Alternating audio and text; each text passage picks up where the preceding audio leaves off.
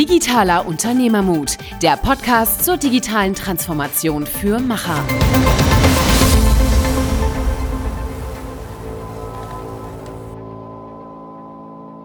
Hallo und herzlich willkommen zu einer weiteren Folge Digitaler Unternehmermut mit Michael und Niklas. Und heute gibt es die zweite Spezialfolge zum Forum Deutscher Mittelstand. Nachdem wir letzte Woche uns vor allem sehr stark mit dem Thema IT und Technologie auseinandergesetzt haben, geht es heute, wie schon angekündigt, eher um das Thema Menschen, Geschäftsmodelle und äh, Geschäftsprozesse. Und äh, da fangen wir direkt mal an mit einem Thema, was wirklich, glaube ich, für fast jedes Unternehmen in Deutschland zurzeit einen riesen Faktor spielt und gerade im Mittelstand super präsent ist.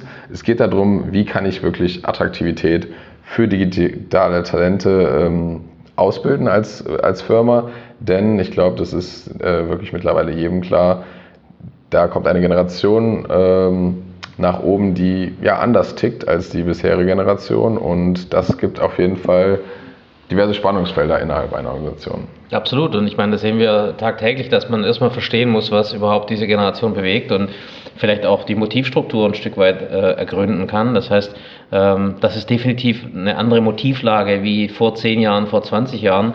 Und ich glaube, allein schon die Tatsache, dass man sich damit beschäftigt und versucht wirklich zu ergründen, was bewegt so einen jungen Menschen, äh, wie kann ich tatsächlich Mehrwerte schaffen äh, durch so einen jungen Menschen und wo kann diese Person vielleicht sogar Mehrwerte einbringen, die ich im Unternehmen nicht habe. Ich glaube, das sind ganz wichtige Voraussetzungen, dass wir die Talente überhaupt nutzen können, in dem Maße, wie das Talent, äh, ich sag mal, auch tatsächlich Skills mitbringt. Treffen wir jeden Tag. Sehr, sehr spannende äh, Idee und hat wirklich was damit zu tun, dass man sich mit dem Mensch auseinandersetzt.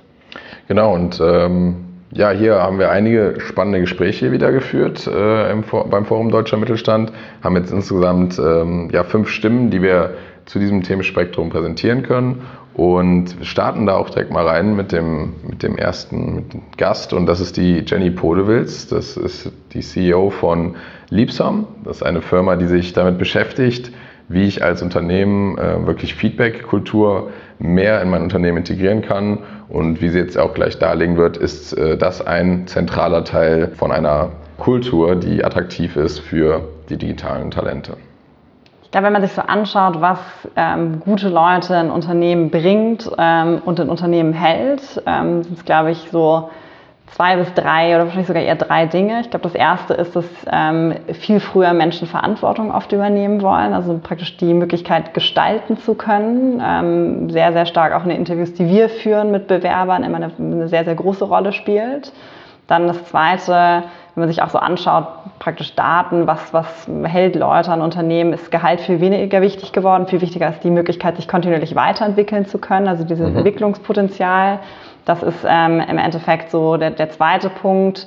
Und ich glaube, der dritte, ähm, der auch wichtig ist, dass wir letztlich den Menschen auch eine attraktive, sagen wir mal, Arbeitskultur bieten. Das hat äh, meines Erachtens gar nicht so viel mit irgendwie äh, Obstkorb und Tischtennisplatte zu tun, sondern viel mehr mit der Art und Weise, wie hören wir einander zu, wie lernen wir voneinander, welche Führungsrollen ähm, haben wir und eher da so eine moderne Arbeitskultur den Menschen zu bieten. Mhm. Also das wären so die drei Zentralen für mich. Mhm.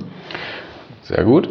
Ähm, wir sind ja hier auf dem Forum Deutscher Mittelstand und ich gerade, gerade der Mittelstand hat ja vor allem ja wirklich damit zu kämpfen, dass hier zwei Generationen aufeinandertreffen. Wir haben auf der einen Seite, sag ich jetzt mal, die digitalen Nativen, die reinkommen jetzt gerade in die Arbeitswelt, immer mehr werden. Und auf der anderen Seite vielleicht die etwas konservativen, traditionelle Führungsebene, die auch ein bisschen älter ist. Wie schafft ein Unternehmen es wirklich da, diese Verbindung herzustellen und äh, diese beiden Generationen zusammenzubringen? Ja. Ich glaube, die, die wichtigste ähm, Voraussetzung ist wirklich eigentlich so eine ähm, Wertschätzung für, für letztlich die Stärken des Gegenübers. Ähm, also einerseits ähm, vielleicht nicht nur genervt zu sein, sondern auch den Wert darin zu sehen, wenn da eine junge Generation reinkommt, die vielleicht auch erstmal Dinge hinterfragt, die irgendwie Fragen stellt, die das Warum wissen will, warum machen wir das, warum machen wir das so, warum können wir das nicht anders machen. Also dass man praktisch das erstmal wertschätzt und dem vielleicht auch einen Raum gibt. Ähm, auf der anderen Seite aber auch, dass die Jungen praktisch anerkennen, was denn der Wert praktisch des Erfahrungsschatzes ist, den die, den die Älteren oder die praktisch äh, schon länger dort vor Ort seinen Personen mitbringen. Also diese gegenseitige ähm, Achtung, Vertrauen ist, glaube ich, eine ganz, ganz wichtige Grundbedingung. Mhm. Und dann hat es, glaube ich, oder meines Erachtens ganz, ganz viel damit zu tun, einander auch zuzuhören.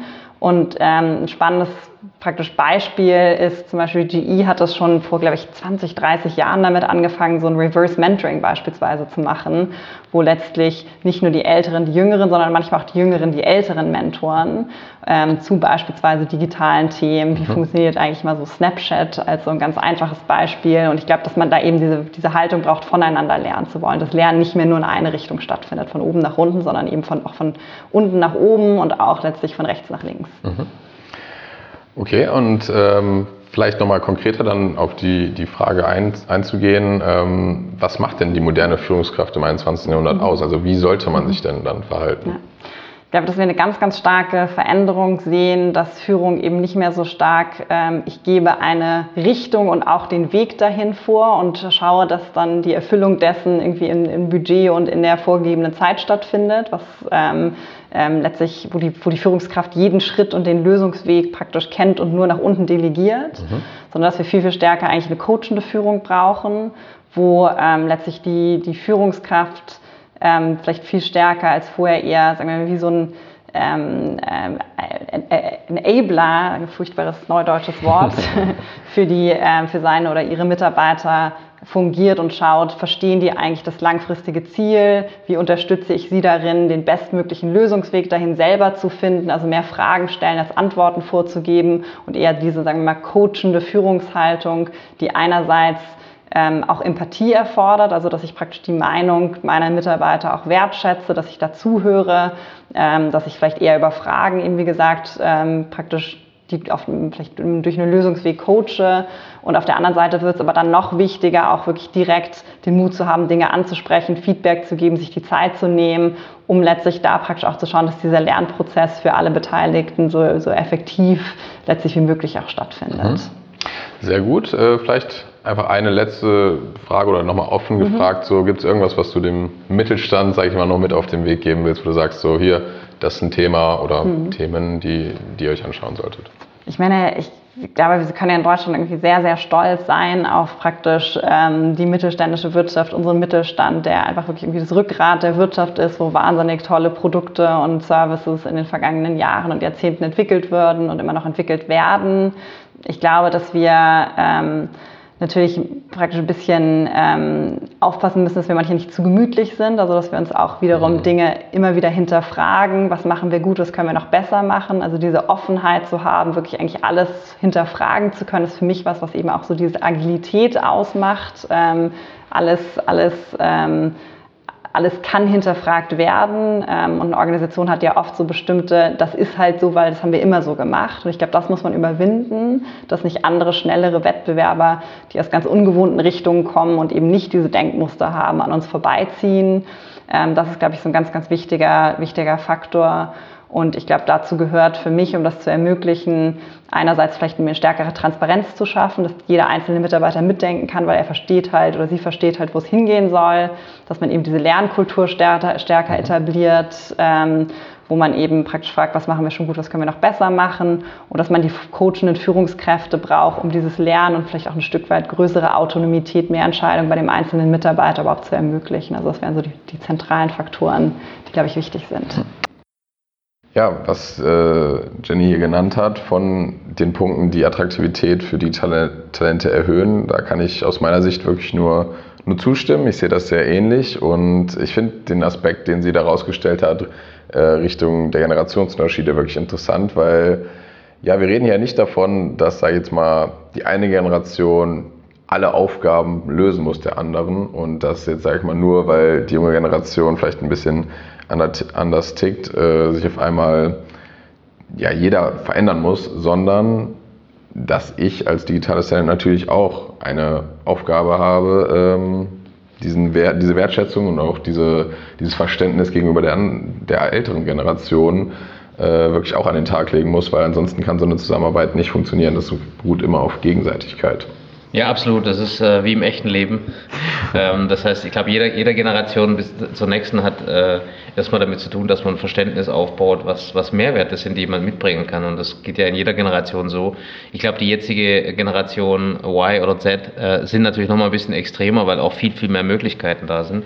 Aber für mich fängt es an, das Verstehen wollen überhaupt mal. Ähm, ich sag mal, das Aufeinander zugehen. Ich glaube, dass die Gen Y jetzt aus Unternehmersicht äh, lernen muss, dass Erfahrungswissen ähm, sehr, sehr wertig ist dass man das im Prinzip kombinieren muss mit dem, was man an, an, an Netzwerkskill oder als, ich sag mal, äh, Gen Y-Person äh, mitbringt, äh, verbinden muss. Das heißt, das finde find ich sehr wichtig, dass man aufeinander zugeht und äh, dass beide eine Wertschätzung haben. Das eine, die Erfahrung ohne die Netzwerkskills sind nichts und die Netzwerkskills ohne die Erfahrung sind auch sehr schwierig. Also ich glaube, dieses, dieses Zueinanderkommen finde ich sehr, sehr wichtig. Ja, und ich finde den Aspekt, den du da hervorgehoben hast, auch sehr wichtig, weil es geht wirklich ums, äh, erstmal ums Wollen, den anderen verstehen wollen. Und das heißt ja noch nicht, dass man den dann in jeder Situation immer perfekt versteht. Aber ich finde, wenn da wenigstens diese positive Grundeinstellung da ist, das äh, ja, wirklich tun zu wollen, dann kommt man ja meistens auch schon mal weiter, weil ähm, den Aspekt, den sie ja auch Richtung Führungsverhalten her hervorgehoben hat, äh, dass weniger hierarchisch geführt werden soll, sondern auch mehr gecoacht werden soll. Das erfordert natürlich zum einen, dass sich die Führungskraft ähm, ja auch ein Stück weit zurücknimmt, äh, auch den jüngeren äh, Leuten oder den, den Leuten, die unter der Führungskraft arbeiten, die Chance gibt, zum Beispiel eigene Fehler zu machen und dann eher ähm, in einem Prozess versucht, durch die, indem er die richtigen Fragen stellt oder sie, ähm, und nicht nur einfach permanent, sage ich jetzt mal, wie es früher vielleicht klassisch eher die Erwartungshaltung war, nur Antworten gibt und äh, Anweisungen. Und hier finde ich es auch wiederum wichtig, dass das ja auch wieder in beide Richtungen halt äh, funktionieren muss. Ähm, weil man kennt es beispielsweise ähm, aus dem Sport, zumindest ist das für mich immer eine sehr präsente Analogie, wenn es um, um das Thema Feedbackkultur und Coaching geht. Natürlich muss ich ähm, auf das Feedback hören, was mir mein Coach von außen gibt, aber der Coach ist ja auch sehr stark darauf angewiesen, dass beispielsweise die Spieler ihm Feedback geben, wie sie sich gerade fühlen, äh, was sie für ein Empfinden haben, was vielleicht funktionieren könnte und das ist ja eine Teamleistung nachher und nicht der eine, der ähm, ja, nur Anweisungen gibt und der andere, der nur ausführt. Das stimmt schon. Ich meine, wenn man strategisch, äh, ich sag mal, Strategien sich, sich ausdenkt, dann ist es wahrscheinlich ein bisschen anders. Aber ich finde, dass das Thema, ähm, was du vorhin gesagt hast, sich zurücknehmen, würde ich fast sogar in ein Positives drehen wollen, weil ich glaube, Coaching und äh, modernes Führen, ich kann als Führungskraft was dazulernen. Also ich glaube, das ist wirklich, wenn man es als Chance sieht, äh, ich kann mich da nehmen. Also ich meine, ich komme eher aus einer Generation, wo hierarchischer geführt wurde. Ich wurde auch selber hierarchischer geführt, aber ich finde das einen enormen Mehrwert, ähm, diese, diese neue Denkweise zu integrieren, mit dem Erfahrungswissen zu verbinden. Also ich finde, ich, ich kann da nur Positives äh, mir, mir abgewinnen, aber ich muss halt auch, ich sag mal, positiv an die Sache rannehmen und diese Wertschätzung in beide Richtungen leben. Und ich glaube, das fällt am Anfang ein bisschen schwer, ne, weil man doch ein Stück weit äh, vielleicht auch ein bisschen äh, ignorant ist, äh, weil man denkt, Erfahrungswissen schlägt tatsächlich natürlich äh, die junge innovative Denke. Aber ich glaube, wenn man so rangeht, wird es nichts. Wenn man rangeht und sagt, ich versuche es zu verbinden, ich, ich, ich äh, gebe dem Ganzen eine Chance, dann glaube ich, wird da enorm, ein enormer Mehrwert draus. Und das sieht man ja in Unternehmen, die das auch wirklich gut verbinden. Genau, und äh, ich finde, das ist auch eine ja, recht gute Überleitung zu, zum nächsten Gast und das ist nämlich die Anne Gründling von den Organiers. Ähm, denn sie hat auch einen sehr interessanten Aspekt damit reingebracht, der eigentlich hervorhebt, dass ähm, es mitunter gar nicht immer nur darum geht, eine Person zu ändern, sondern es da vor allem darum geht, die richtigen Strukturen zu schaffen, die wiederum auch die richtigen Incentives äh, setzen. Das heißt, hier mal die Gedanken von Anne Gründling zu dem Thema.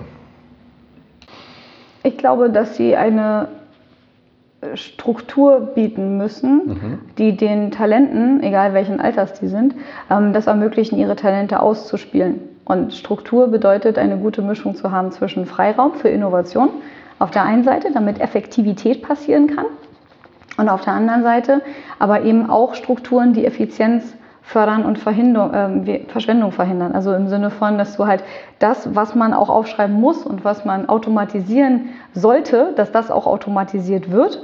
Und da, wo es aber Menschen und Ideen braucht, dass es da auch wirklich nur um den Menschen geht und dass man da nicht versucht, etwas zu automatisieren oder zu rationalisieren, was halt einfach nicht geht. Und ich glaube, dass viele Talente tatsächlich Unternehmen deswegen betreten, weil sie glauben, dass sie das dort finden und dass sie dort echte Probleme lösen können. Und am Ende des Tages gehen sie wieder, weil sie merken, dass sie diese Probleme eben nicht lösen dürfen. Mhm. Das heißt, unsere Botschaft wäre immer zu sagen, gib das Problem aus. Also ne, stell dich nicht hin und sag, wie geil du bist, sondern stell dich hin und sag, was du für ein Problem hast, damit du genau die Leute attractest, die glauben, eine Lösung dafür zu haben. Mhm. Oder die vielleicht auch Spaß dran haben. Oder die Spaß dran haben, eine ne? Lösung zu entwickeln. Genau. Aber jemand, der sich zutraut, mit diesem Problem oder mit dieser Aufgabe oder was auch immer das ist, sozusagen umzugehen. Du brauchst keine schöne Stellenbeschreibung und kein cooles Employer Branding, sondern du musst einfach sagen, das ist der Job und wir suchen jemanden, der sich diesen Job zutraut. Ähm, vielleicht nochmal auf einen neuen Bereich einzugehen. Ähm, wir haben ja zurzeit schon einen gewissen Generationsunterschied und das jetzt nicht nur auf Alter bezogen. Ne? Wir haben, sag mal, ein, eine Gruppe, die so ein bisschen digital nativ, die Ja. sehr natürlich mit den digitalen Technologien umgeht, die vielleicht auch ein bisschen anderes Mindset haben. Und dann gibt es vielleicht die etwas konservativere äh, Ebene, die, die häufig in den Führungskreisen auch mh, sitzen, was ja natürlich auch ein Stück weit dann mit dem, mit dem Alter zusammenhängt. Äh, die treffen aufeinander jetzt in der Arbeitswelt. Wie kann ein Unternehmen da, sag ich jetzt mal, eine gewisse Synchronisation hinbekommen und da bestenfalls ja die Synergien heben? Ja, das ist eine gute Frage. Ähm, Und wir haben uns ja eben schon ein bisschen drüber unterhalten. Ich finde das super schwierig, dazu eine, eine, eine Antwort zu geben, weil das so einen Blaupausencharakter kriegen könnte. Ähm, Und wenn ich das so, also wenn ich sehe, wie das da tatsächlich clasht teilweise, dass die Jugend dann sitzen soll und zugucken und lernen, wie du es vorhin auch schon gesagt hast, obwohl die schon Ideen haben, wo ich so denke, man lass die doch erstmal mit ihren Ideen rein. Ist doch geil, dass die noch nichts wissen. Also ist doch super, dass die noch nicht verhunzt sind. So. Ähm, Und auf der anderen Seite sitzt dann die ältere Generation quasi in der Management-Ebene und soll eine Verantwortung übernehmen für Dinge, von denen sie teilweise keine Ahnung mehr haben. Dann denke ich mir, ey, boah Leute, lasst doch mal die Leute aus der Verantwortung. Das können die doch gar nicht mehr leisten. Also die können dem nicht gerecht werden. Und das hat nicht nur was mit Alter zu tun oder mit Digital Native, sondern auch immer mit der Frage, wie sehr bin ich überhaupt noch am Markt. Also generell sind Führungskräfte tendenziell weiter weg vom Markt als ihre Leute. Da, weißt du, was ich meine? Das ist nicht nur ein Generationending. Und deswegen meine ich, die Generationen, natürlich können die immer was voneinander lernen.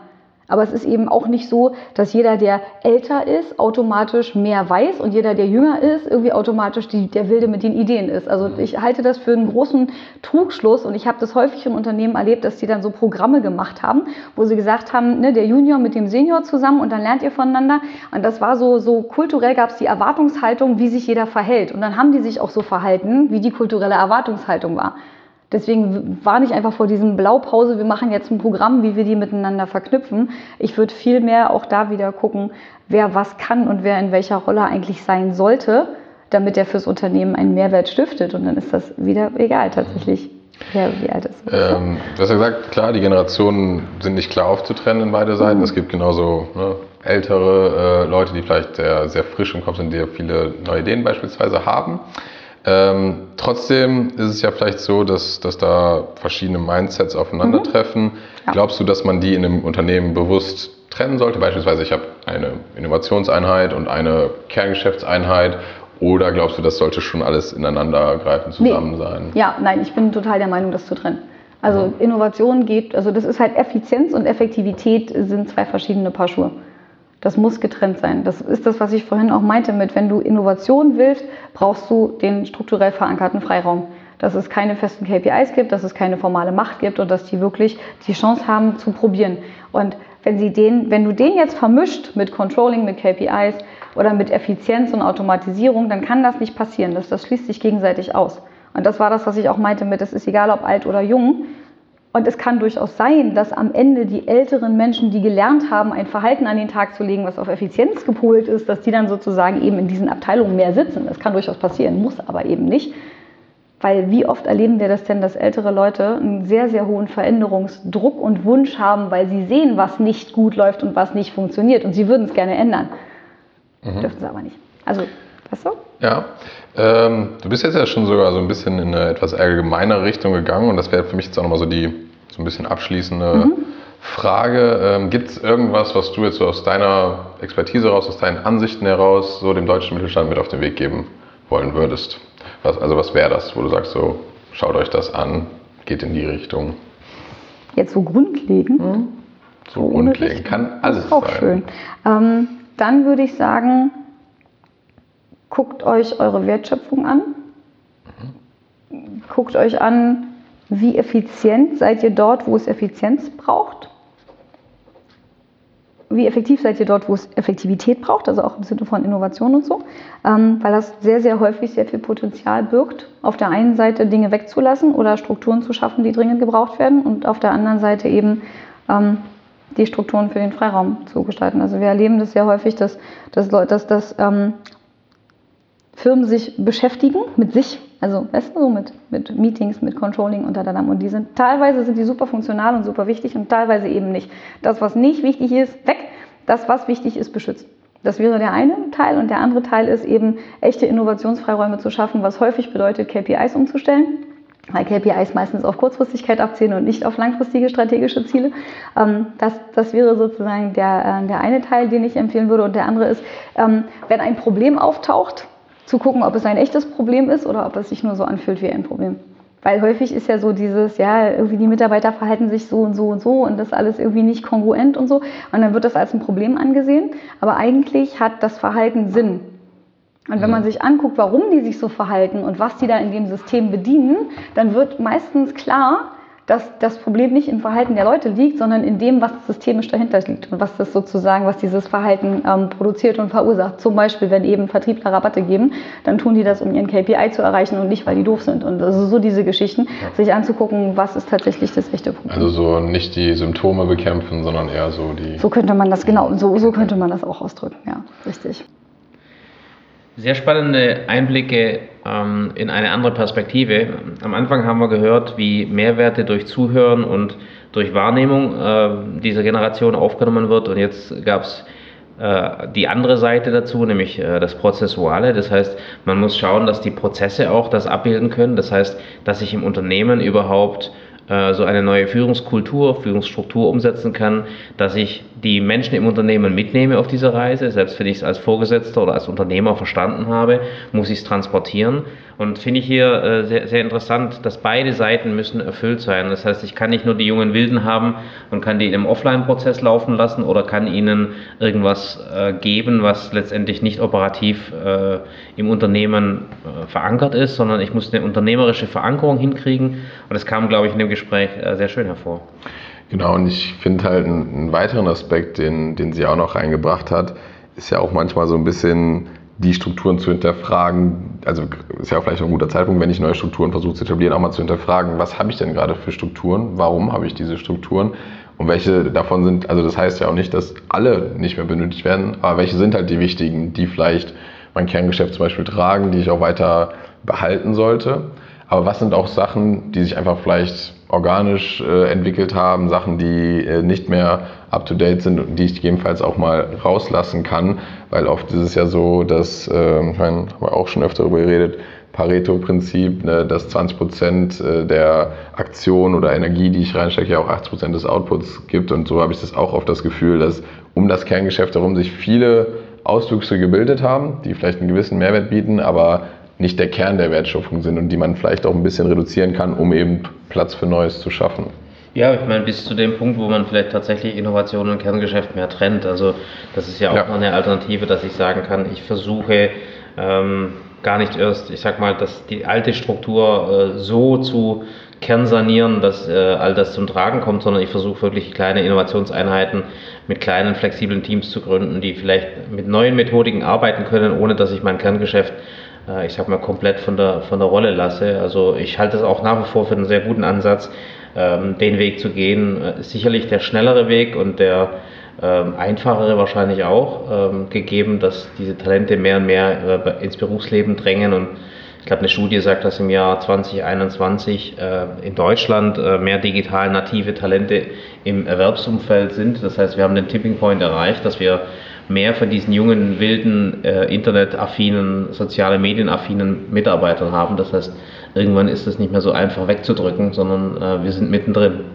Aber letztendlich ist es ja auch eine ähm, Aussage, die vielleicht in, in gewisser Weise auch Mut machen kann, ähm, weil sie ja damit die Wichtigkeit der Strukturen und des Prozesses ja, sehr hoch ansiedelt und es ist dann eben nicht nur von der einen Person oder so abhängt, die vielleicht äh, alles, äh, alles bewegt, was ja in der heutigen Zeit manchmal auch so ein bisschen das Gefühl ist, ich muss jetzt diese ein, zwei Key-Talente bekommen. Wenn ich es schaffe, sage ich mal, eine Struktur zu bauen, die vielleicht für sagen wir mal, mehrere Leute funktionieren kann, die auch ein bisschen robuster ist, äh, die vielleicht auch die schnelleren Wechsel, die in der heutigen Zeit stattfinden, abfedern kann, dann ist das ja auch was, äh, wo ich vielleicht auch bereit bin, längerfristig rein zu investieren, um halt eben nachhaltige Strukturen zu schaffen.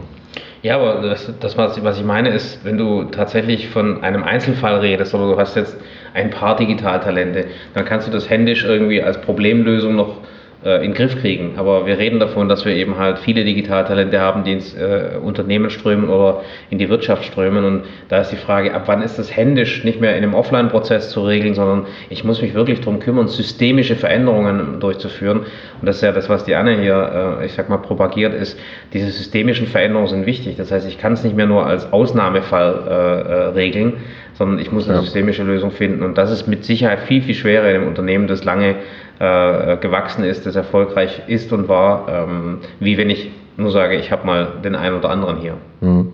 Ich glaube, systemisch ist da auch ein, ein ganz gutes Stichwort, äh, weil mit unserem nächsten Gast, mit der nächsten Stimme, die wir eingefangen haben auf, auf dem Forum Deutscher Mittelstand, soll es nochmal vermehrt um Prozesse gehen, um die internen Prozesse.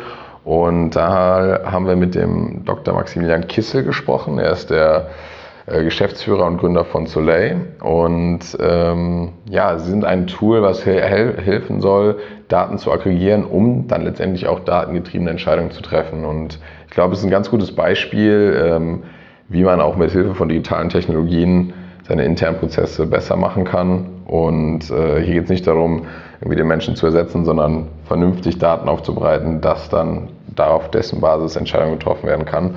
Und zunächst, zunächst wird er jetzt erklären, wie das Ganze funktionieren kann und äh, welche Mehrwerte das auch bietet.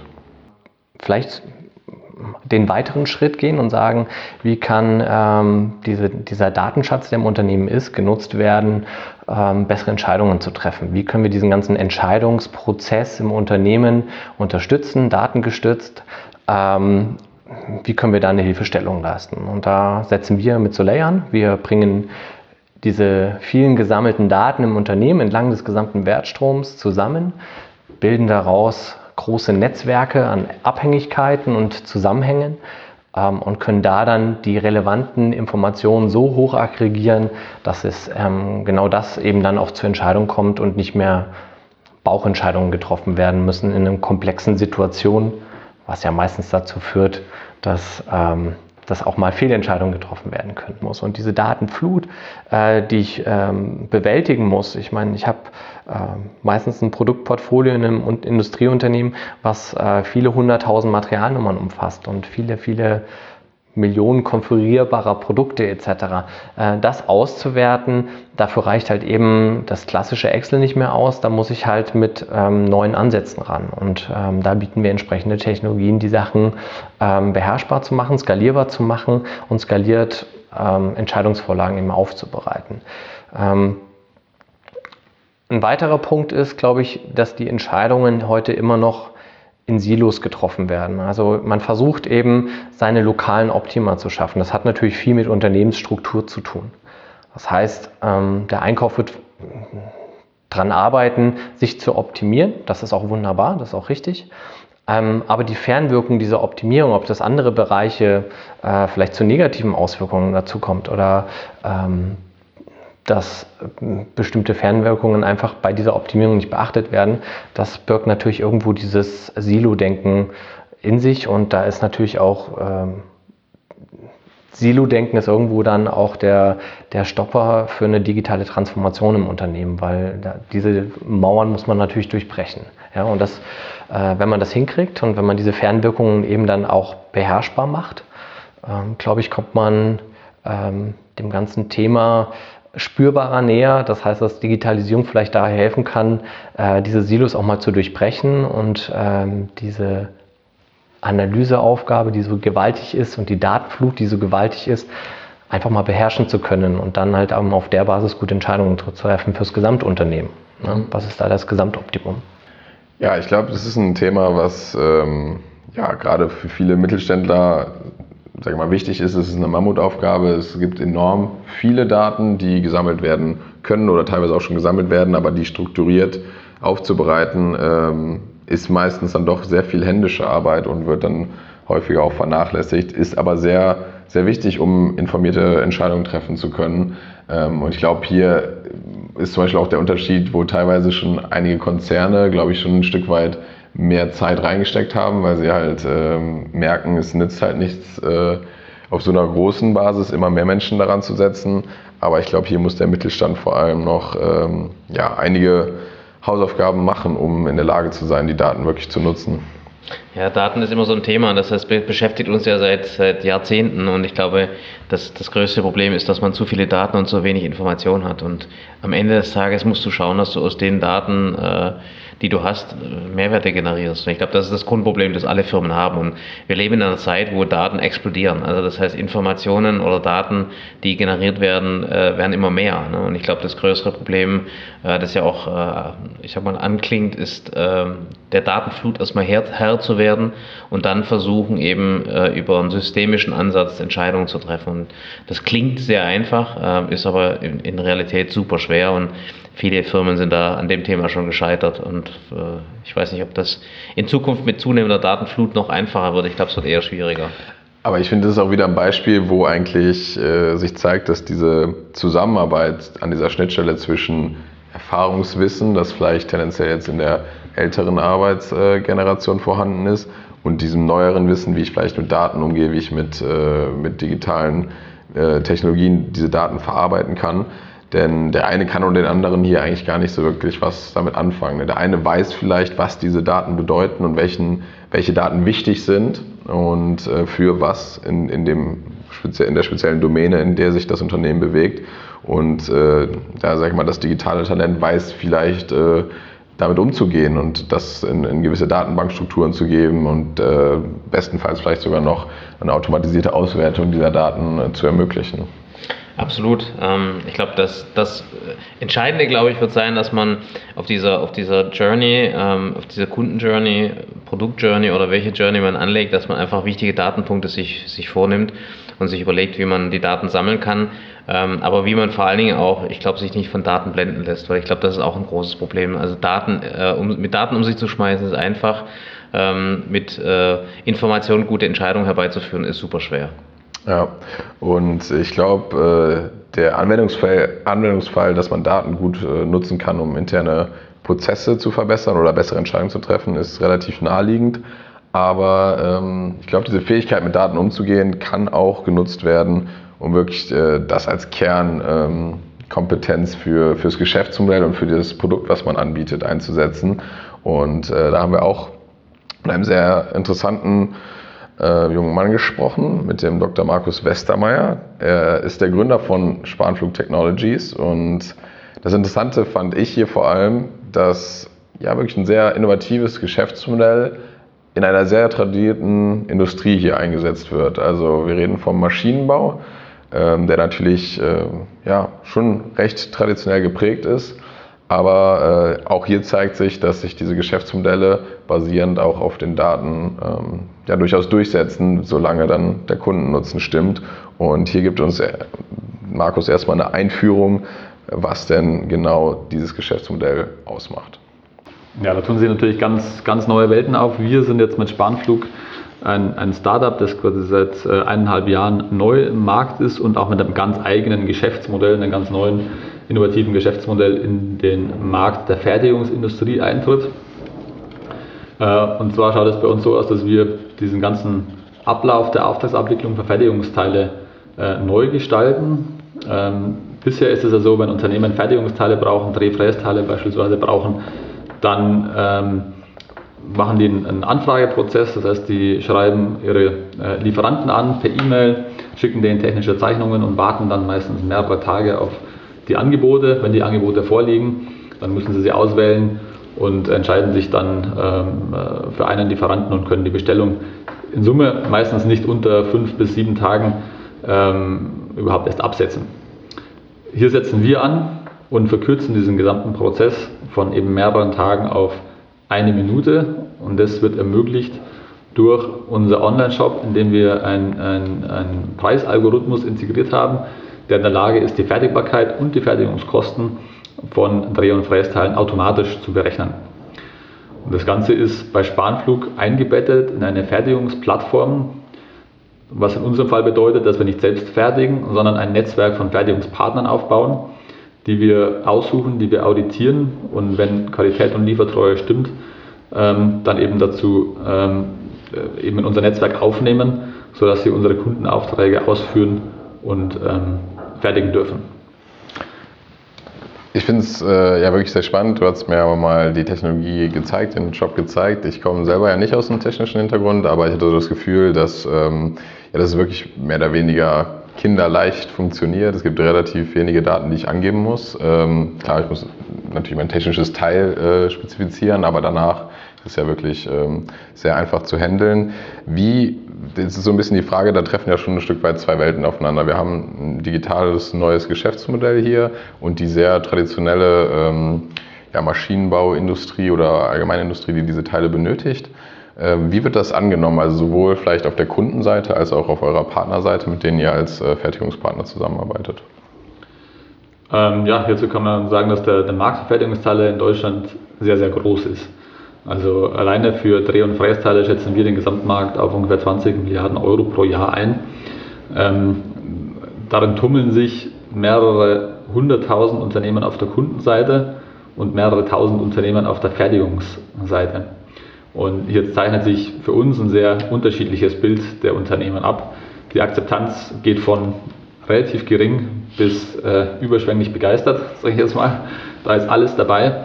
Ähm, in der Regel ähm, ist es so, dass wir insbesondere auf Kundenseite auf sehr äh, offene Ohren stoßen. Ähm, Grundvoraussetzung ist natürlich, dass die Kunden ähm, technologisch in der Lage sind, uns zu nutzen und dazu brauchen sie mindestens ähm, ein eigenes CAD-System, sodass sie ähm, überhaupt die CAD-Modelle ihrer Fertigungsteile zur Verfügung haben und uns im Step-Format zur Verfügung stellen können. Ähm, das ist die Grundvoraussetzung. Wenn das nicht gegeben ist, dann, dann wird es sozusagen schon schwierig, dass wir, dass wir auf Kundenseite zusammenarbeiten können, weil unser Preisalgorithmus einfach auf diesen, diesen CAD-Daten ähm, der Bauteile beruht. Das kann in manchen Fällen schon ein Hinderungsgrund sein. Das, äh, wie du gesagt hast, dieser eher konservative Markt ähm, ist durchaus teilweise auch noch von Teilnehmern geprägt, die ähm, für die Vergabe von Aufträgen solche Daten nicht zur Verfügung haben. Ja. Und auch auf Lieferantenseite ist es ganz divers. Hier gibt es natürlich Unternehmen, die grundsätzlich ähm, nicht gerne mit einer, mit einer, Plattform zusammenarbeiten.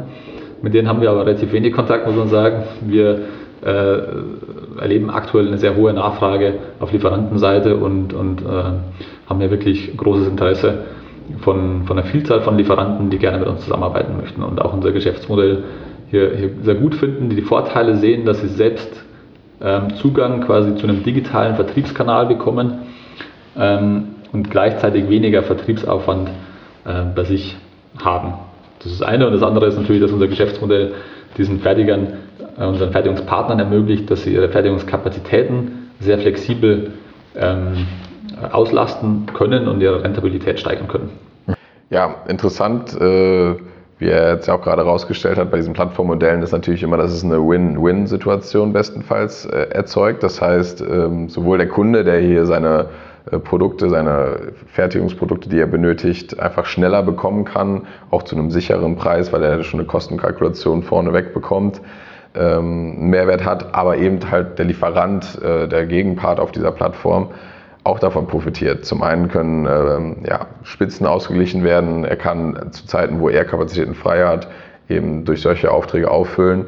Und er hat ja auch keinen, Mehrwert, äh, keinen negativen Wert dadurch. Er hat einfach einen digitalen Vertriebskanal, den er sonst nicht hätte. Und äh, darüber freut er sich natürlich auch, dass er da einfach mehr äh, Umsatz machen kann. Und ähm, ja, spannend war dann auch, dass äh, Markus erklärt hat, wie sie wirklich dieses Geschäftsmodell aufgebaut haben und das greift nochmal so ein bisschen den Aspekt auf, den wir vor allem in der letzten Folge stark rausgebracht haben, ne? dieses Anfangen mit einem etwas kleinen Anfang und dann wirklich am Kunden, am Kundenfeedback dieses Produkt zu entwickeln. Und ähm, ich denke mal, das ist etwas, was durchaus deutlich stärker noch ähm, Einzug erhalten sollte. Ja, ja, also grundsätzlich das Geschäftsmodell erfolgreich machen, ist jetzt ähm, setzt voraus, dass es auch einen Kundennutzen, dass es äh, unser Geschäft, unser Geschäftsmodell einen Kundennutzen ähm, bringt. Naja, das steht bei uns im Vordergrund. ähm, extrem wichtig ist, äh, dass dieser Gedanke sich sozusagen auch in die Produktentwicklung vorzieht ähm, und, und man hier nicht lange sozusagen irgendwo im stillen Kämmerlein entwickelt und irgendwann mit einem Produkt rauskommt und hofft, dass äh, darauf hat die Welt gewartet, sondern dass man hier ständig im Kundenkontakt ist, ständig Feedback ähm, der Kunden berücksichtigt, was für uns auch bedeutet hat, dass wir relativ früh mit dem Produkt auf den Markt gegangen sind, ähm, um eben schnell und äh, ja, schnell Kundenfeedback zu bekommen und das in der Entwicklung berücksichtigen zu können und wirklich diese Feinabstimmungen zu machen, um das Produkt und das Geschäftsmodell, betrifft beides, ähm, auf die Kundenbedürfnisse ähm, abzustimmen. Das habe ich immer von Kunden gesprochen, das gilt natürlich bei uns als Fertigungsplattform auf der Kundenseite genauso wie auf der Lieferantenseite. Ja. Hier ist es mit Sicherheit nicht so, dass sozusagen das erste Konzept, mit dem wir äh, losgelegt haben, dass das, ähm, dass das auf beiden Seiten von vornherein sozusagen reibungslos funktioniert hat. Hier mussten wir an mehreren Stellen nachjustieren. Wir sind natürlich immer noch am Nachjustieren. Spannflug ist noch nicht sonderlich alt, ähm, aber durch, dieses, durch diese kurzen Iterationszyklen aus man implementiert etwas, man zeigt es den Kunden, man ändert was am Geschäftsmodell und holt das Feedback ein und berücksichtigt das wieder, ähm, sind wir sehr agil unterwegs und ich denke, das ist grundsätzlich wichtig bei digitalen Produkten. Mhm. So kundenzentrierte Entwicklung ist natürlich die Maßgabe, das heißt, äh, wir wissen das aus eigener Erfahrung, dass das äh, einen sehr, sehr viel weiterbringt, wenn man äh, den Kunden mit einbezieht in eine Entwicklung. Jetzt haben wir hier nochmal einen spannenden Aspekt, den auch der Alexander Heikel von PTC reinbringt. Da geht es wirklich darum, dass digitale Geschäftsmodelle und Prozesse vielleicht nochmal ein bisschen ganzheitlicher beleuchtet werden. Und ähm, ich glaube, am Ende des Tages ist es so, dass Digitalisierung oder digitale Themen, in dem Fall vielleicht AR und VR-Applikationen, uns helfen würden, Dinge besser zu verstehen und Dinge und äh, Prozesse besser zu verstehen, kann dir in der Digitalisierung oder in der digital angereicherten Infrastruktur äh, nie schaden. Ich glaube, da gilt es natürlich genauso wieder ähm, zu sehen, dass äh, man nicht auf jeden Hype aufspringt, aber den Hype auch nicht verschlafen kann. Eine konsequente Digitalisierung impliziert eigentlich auch verschiedene Teilaspekte, die ich mit berücksichtigen muss. Ähm, ganz wichtig ist für die Unternehmen in Zukunft ein digitales Offering auch damit beizuhaben. Also sich Gedanken darüber zu machen, wie mache ich meine Produkte weiter und breiter und wie transformiere ich sie letztendlich in die heutige Zeit. Ähm, nehmen wir mal so einen klassischen Mittelständler, der vielleicht Sensoren herstellt oder elektronische Komponenten. Das ist eigentlich ein, ein Dataprozessor, jemand, der irgendwo dafür sorgt, dass Daten von, von A nach B kommen. Ähm, warum biete ich nicht das nächste Offering dazu an und mache diese Daten nutzbar für meinen Kunden? anstatt sie einfach nur durchzuschleusen. Ähm, aber letztendlich ist das das eine Themenaspekt, dass ich meine Produkte digitalisieren und transformieren muss.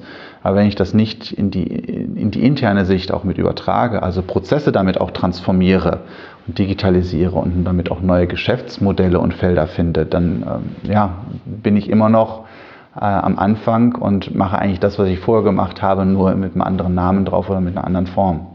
Und den letzten Punkt, der, der für mich wichtig ist in diesem Dreiergeflecht zwischen den, den Produkten, intelligenten digitalen Produkten und die intelligenten digitalen Prozessen, ist, was wir auch schon am Anfang gerade hatten, der Faktor Mensch.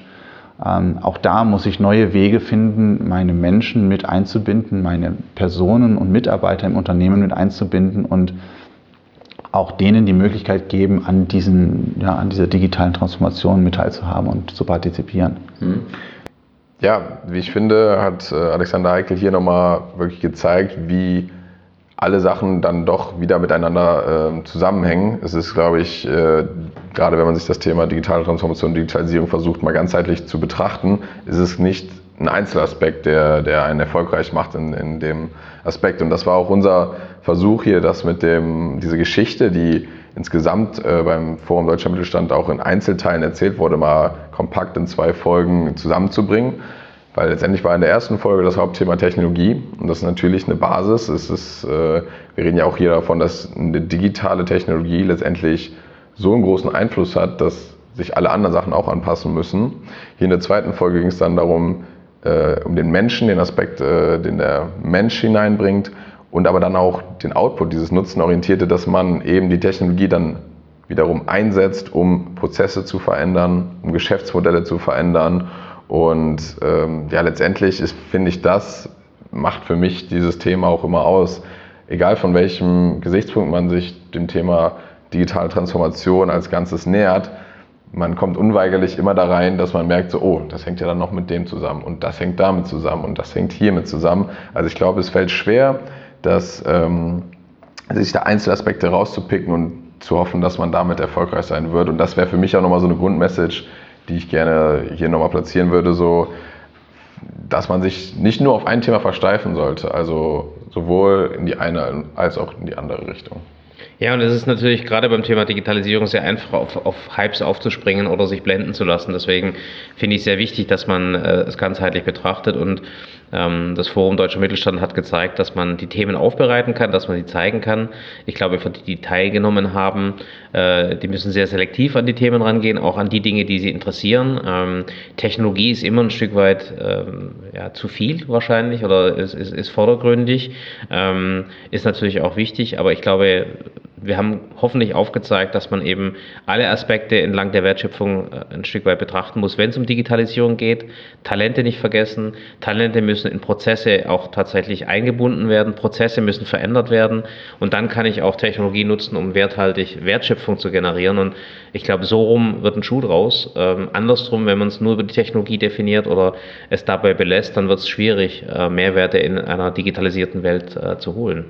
Genau, und ich glaube halt, hier ist halt der Aspekt, ähm, klar muss man sich vielleicht in einem ersten Schritt ganzheitlich mal Gedanken machen, aber ähm, man kann durchaus ja mal mit einem Einzelaspekt anfangen und sich dann nach und nach da reinhangeln und ich glaube, man wird das relativ äh, schnell selber merken. Ähm, beispielsweise, ich fange an und will ein digitales Geschäftsmodell aufbauen, dann werde ich sehr schnell merken, dass wenn ich das vernünftig anbieten will, skalierfähig anbieten will, dann muss ich eben auch digitale Prozesse haben, weil ansonsten ja, werde ich wahrscheinlich exponentiell äh, Komplexität erzeugen im Hintergrund und äh, damit nicht mehr, nicht mehr Herr werden.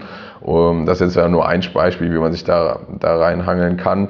Anderes Beispiel wäre zu sagen, ich äh, fokussiere mich darauf, digitale Talente anzulocken, dann werden die unweigerlich äh, mir aufzeigen, dass meine Prozesse vielleicht verändert werden sollten oder auch Ideen reinbringen, wie ich, ähm, wie ich äh, sag mal, Geschäftsmodelle äh, verändern kann. Und um jetzt nochmal das nicht zu vernachlässigen, nochmal ein drittes Beispiel, wenn ich neue Technologie einsetze, dann werde ich da auch sehr schnell merken, was für neue Möglichkeiten damit äh, einhergehen. Und wenn ich diese ausschöpfen will und damit eigentlich die Investition auch ausschöpfen will, werde ich auch wieder unweigerlich da, dahin kommen, dass ich sage, okay, ich muss nicht ich muss, sondern ich will Prozesse oder Geschäftsmodelle verändern, weil ich eben da eine Wertschöpfung sehe. Ne? Ja, und ich meine, das ist ja Hühnchen-Ei-Prinzip. Ne? Das ja. heißt, ich will eine Wertschöpfung verändern, ähm, dann muss ich im Prinzip auch die richtigen Dinge tun ähm, und eben halt nicht, äh, ich sag mal, darauf hoffen, dass die Wertschöpfung sich verändert und äh, ich kann im gleichen Prozess gerüst bleiben wie, wie heute. Das funktioniert einfach nicht. Ähm, deswegen fand ich es sehr spannend und wir sehen es natürlich auch, ich sag mal, im, im täglichen Doing, ne, dass diese äh, Art äh, Innovation zum Beispiel entkoppelbar ist. Also das ist auch eines der Themen, die besprochen wurden, dass man ähm, Talente, ich sag mal, mit, mit den Skills, aber auch natürlich mit den äh, fehlenden ähm, Erfahrungswerten gewinnbringend einsetzen muss. Das war ein Thema, das für uns immer sehr wichtig ist. Äh, und das ist nicht ganz einfach, ähm, in, in einem Tagesbetrieb äh, das tatsächlich umzusetzen und äh, am Ende des Tages natürlich die richtigen Prozesse zu äh, gestalten, die am Kunden zu verproben, war auch ein wichtiges Thema, eben halt nicht lange Zeit ins Nichts reinzuarbeiten, sondern wirklich versuchen, in kleineren iterativen Schritten vorwärts zu gehen und äh, diese Lerneffekte datengetrieben eben umzusetzen. Ich glaube, das war so eine Journey, ähm, die sehr schön nach, nachzuvollziehen ist und ich glaube, da haben wir Gesprächspartner gefunden, die uns diese Journey sehr gut begleitet haben und ähm, äh, es ist interessant zu sehen, dass man eben, ich sag mal, wenn man diese Journey befolgt, auch, ich sag mal, Mehrwerte in der Digitalisierung tatsächlich realisieren kann. Ja, vielleicht nochmal ein Aspekt, den ich nochmal hervorheben will äh, von, vom Forum Deutscher Mittelstand, ist, dass ich äh, eigentlich in jedem Gespräch gemerkt habe, dass eine Bereitschaft da ist, äh, was zu verändern. Ähm, das heißt, eigentlich fast jeder ähm, hat die Chancen gesehen, die in der Digitalisierung liegen. Und auch wenn es vielleicht unterschiedliche Anknüpfungspunkte waren, es wurde es meistens sehr positiv äh, gesehen. Und das finde ich ist schon mal die Basis, also dieses äh, wieder dieser Aspekt, ich will was verändern und ich will was machen. Und ähm, das finde ich sehr gut. Aber da sind wir auch direkt wieder so ein bisschen bei dem vielleicht Kritikpunkt. Ne? Da ist einfach, glaube ich, eine, eine Lücke zwischen ich will und ich mache dann. Und äh, ich glaube, das ist jetzt so die, die Grundherausforderung, wo sich die meisten Unternehmen vielleicht auch befinden, ähm, von diesem, okay, wir wollen was machen, hin zu, wir machen was. Und da kann ich nur wieder ähm, hervorheben, und ich glaube, das kam in beiden Podcasts raus, es gibt viele, viele Anknüpfungspunkte, es gibt viele kleine Dinge, die man mal anfangen kann. Und hier wäre mein Appell, wirklich vom Wollen ins Machen zu kommen. Aber das ist ja ein guter Punkt, Niklas, weil ich glaube, die letzten Jahre haben wir sehr viel Angst und äh, Abschreckung und Negativaspekte gesehen. Das war jetzt mal ein Aspekt, wo man positiv äh, an, an Lösungen rangehen kann. Ich glaube, die Welt entwickelt sich und das kann man, glaube ich, ganz gut daran sehen, dass wir uns nicht mal mit, mit dem eigentlichen erschreckenden Problem beschäftigen, sondern vielleicht tatsächlich mehr in Richtung Lösung gehen, was ja für mich persönlich ein sehr positiver Aspekt ist in der, in der ganzen Entwicklung. Mhm. Und wenn du dann an einem Punkt bist, wo du positiv rangehst, das kennen wir aus dem Tagesgeschäft, dann kannst du auch wirklich anfangen, Lösungen zu entwickeln. Ähm, und das ist schon mal eine sehr, sehr gute äh, Erkenntniswert, äh, die, du, die du da auch äh, wahrnehmen konntest. Ja, Genau, und ich glaube, ein anderer Aspekt, ähm, der, der vielleicht auch immer hilft, äh, wenn man sich auf dieser Reise befindet, ist, sich ja mit, äh, mit Gleichgesinnten mal auszutauschen. Man merkt, äh, es gibt viele, viele Leute, die ähnliche Probleme haben. Es hilft, äh, verschiedene Lösungsansätze auszutauschen. Das heißt, so ein, so ein Event ist da immer eine gute Möglichkeit. Äh, und wenn man da halt offen rangeht, weil das ist natürlich der Aspekt, man muss sich selber öffnen, man muss selber ins, ins Gespräch gehen. Und äh, für mich ist Digitalisierung definitiv eine Zeit, ähm, die nur gemeinschaftlich gelöst werden kann. Und ähm, deswegen kann ich da nur jedem empfehlen, weiter in diesen offenen Dialog reinzugehen. Und ähm, ja, ich denke mal, spätestens in einem Jahr, wenn dann es wieder heißt, dass es Forum Deutscher Mittelstand ansteht, dann das dritte, dritte Mal, ähm, sich da, dass man sich da vielleicht dann halt wieder sieht. Und an der Stelle dann auch nochmal ein Dankeschön für die Einladung an die Veranstalter und wir freuen uns, äh, da weiter in den Dialog treten zu können. Ja, prima. Vielen Dank fürs Zuhören. Wir hoffen, dass äh, auch für euch einiges an spannenden Informationen und auch ein echter Mehrwert dabei war. Gerne gebt uns äh, eure Meinung zu den Themen, gebt uns Feedback auf allen Kanälen. Die sind äh, in den Shownotes wie immer verlinkt. Da findet ihr auch die relevantesten Infos von dieser Episode. Und dann freuen wir uns natürlich, wenn ihr nächste Woche wieder einschaltet. Vielen Dank.